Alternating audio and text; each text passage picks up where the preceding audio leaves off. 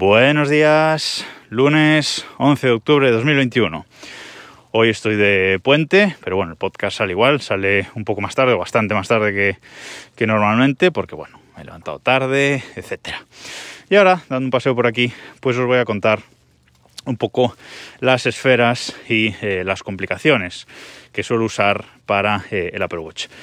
De esto eh, os hablaré bastante, os hablaré en otras ocasiones también, porque yo tengo configuradas como 20 esferas en el Apple Watch.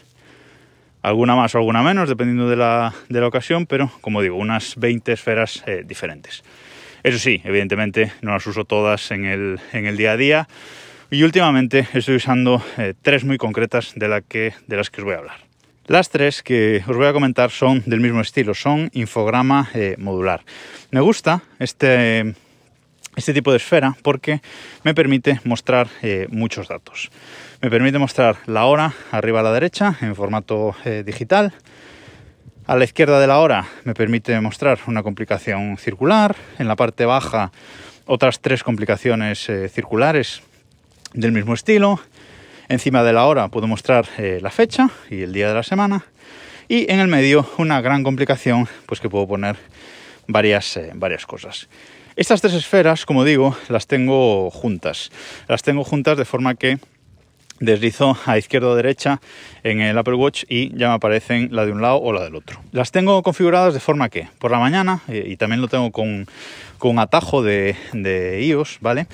De forma que eh, por las mañanas, cuando suena el despertador y lo apago, se ejecuta eh, el atajo y me configura la primera de estas esferas sin programa modular que utilizo eh, a primera hora del, día, digamos. Y esta primera que tengo, la tengo configurada de forma que veo la hora, la fecha encima. A la izquierda de la hora tengo una complicación de la aplicación AutoSleep, que es esta aplicación que uso para, para medir el sueño pues ahí veo de un vistazo ya a primera hora mirando el reloj eh, cómo de bien o de mal o de cantidad de sueño dormido eh, ese día. La complicación grande del medio. Tengo una complicación de Carrot Weather, que es esta aplicación del tiempo que, uso, que ya os comenté alguna vez, eh, con el tiempo de las próximas horas, ¿no? Para ver las próximas, creo que son 5 horas los que muestra, qué tiempo va, va a hacer. Y luego abajo, en las complicaciones circulares, tengo a la izquierda la complicación de Waterminder, que es la aplicación esta que uso para, medir lo que bebo. En el medio la batería del reloj, para ser consciente nada más me levanto de cuánta batería me queda en el reloj, si necesito hacerle eh, una carga rápida mañanera mientras desayuno o no. Y en la complicación de abajo a la izquierda tengo la aplicación de bolsa de Apple con el precio del eh, Bitcoin eh, con respecto a los euros, para ver lo que ha subido o, ha bajado el, Bitcoin ese día. Y como digo, esa es la complicación que uso, pues eh, bueno, a primera hora, mientras desayuno, estoy por ahí, un poco para ver esos datos eh, iniciales.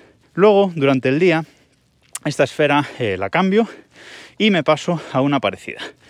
Me paso a una esfera infograma modular también, en la que arriba a la derecha pues veo la hora, veo la fecha encima y a la derecha de esta, de esta hora pues tengo la complicación de eh, actividad para tener los círculos de, actividad pues también a la vista durante todo el día.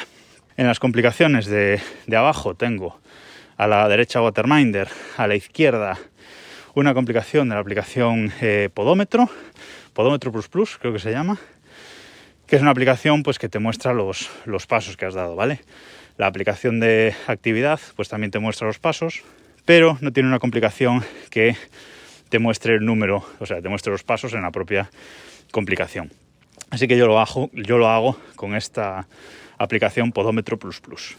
Abajo en el medio tengo la complicación de eh, ruido, de la aplicación ruido, para ver el nivel de, de ruido al que estoy expuesto durante el día. Y en el medio tengo la gran complicación de Heart Analyzer que es una aplicación un poco parecida a Heartwatch, de la que creo que ya os hablé alguna vez, que eh, nos muestra, pues bueno, un poco en análisis del pulso a lo largo del, día.